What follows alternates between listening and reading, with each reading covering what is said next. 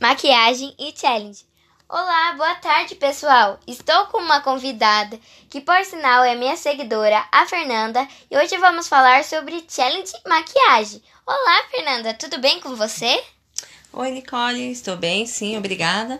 E é um prazer eu estar participando do seu podcast. E é verdade, né? Quem não gosta de se produzir para alguma ocasião especial, para uma festa, ou até mesmo no dia a dia, né? Para o nosso trabalho.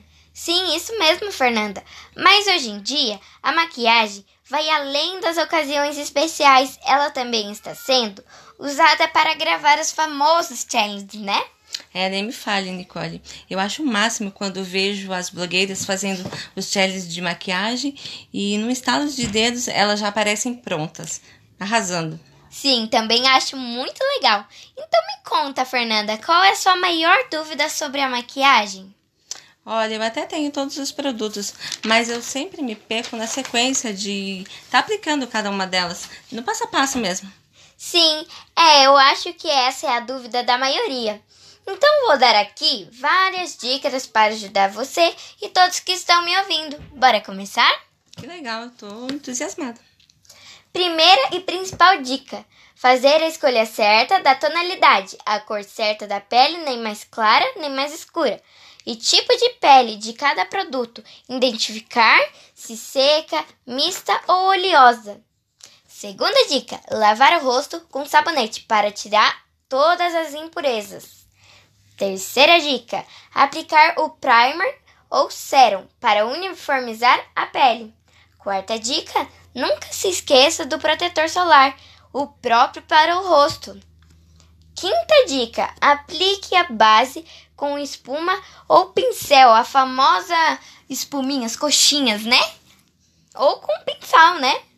É, sexta dica: corretivo nas olheiras, espinhas ou qualquer imperfeições no rosto. Vamos para a próxima dica? Aplique com a ajuda de um pincel o pó compacto para selar a pele e fixar a sua make.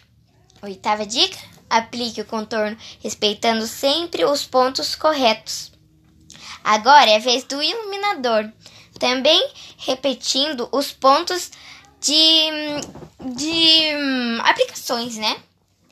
Vamos lá. E para dar aquele aspecto de saudável, passe o blush, que é que sua pele estará pronta para receber a maquiagem dos olhos e boca. Que legal, Nicole. Eu amei as dicas. Eu acredito que agora eu vou é, ter mais sucesso assim nas minhas maquiagens e com certeza eu vou levar menos tempo, porque eu passava horas tentando e no final eu tinha que acabar lavando o rosto porque não dava nada certo. Sim, é isso mesmo, Fernanda. Dá até para você arriscar a fazer um challenge. Comece gravando você desarrumada, depois capriche na make no, no penteado, no look e etc, né? Capriche.